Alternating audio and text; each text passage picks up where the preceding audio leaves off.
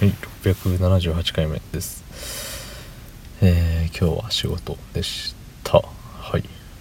今日明日明後日と続くようですが金曜日は休み。ね。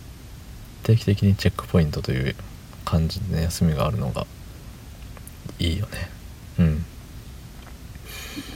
そんな本日6月14日火曜日27時25分でございます。はい。いろいろあったんです。忙しかったんです。うん。なんかね途中までいい感じだったのに急にぐちゃぐちゃってなってわーってなってあーってなった。そんな感じ。うん。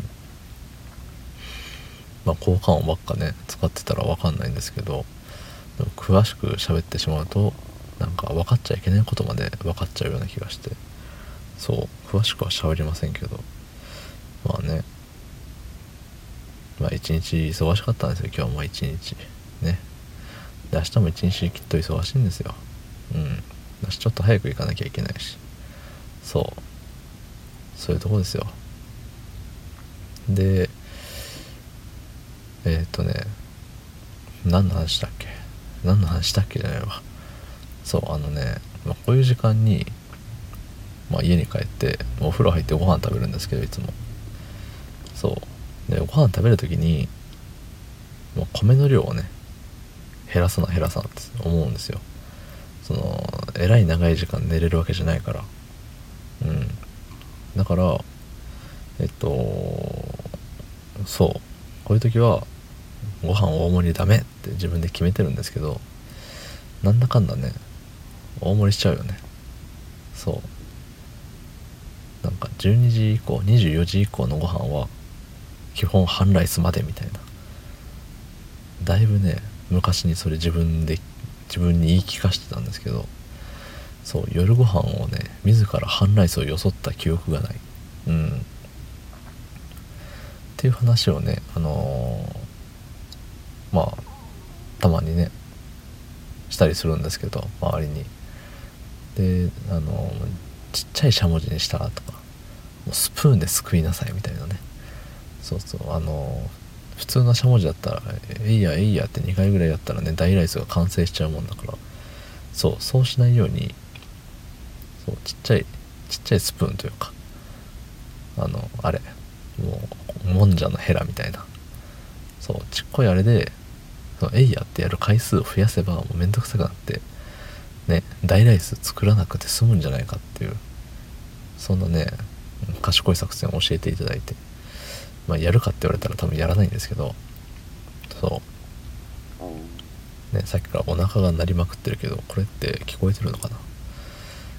聞こえたらちょっと嫌ですけど。そうそう。まあそれぐらいお腹空いてるんです今。なかなかに激烈な空腹感。そうそんな空腹感を抱えながら喋っているわけですけれども。そうあのー、ねで僕も大人なんですよ。もうアラサーなんですよ。そういい年の大人なんでそんなね道具に頼らずとも自分の意思で自分の意思自分の技術でね半ライスを作成してやるっていうの思ってるんです。うん。でもねやっぱりいつも失敗してるっていうことはね自分の意志が弱いのかはたまた自分の技術が追っついてないのか。うん。ねご飯をご飯をちょっとその半ライス分すくう技術って何なんだって思いますけど。うん。そんなねアホみたいにでかいしゃもじじゃないんだし一般家庭にある普通の手のひらぐらい。手のひらより一回り小さいぐらいかな。のしゃもじですけどね。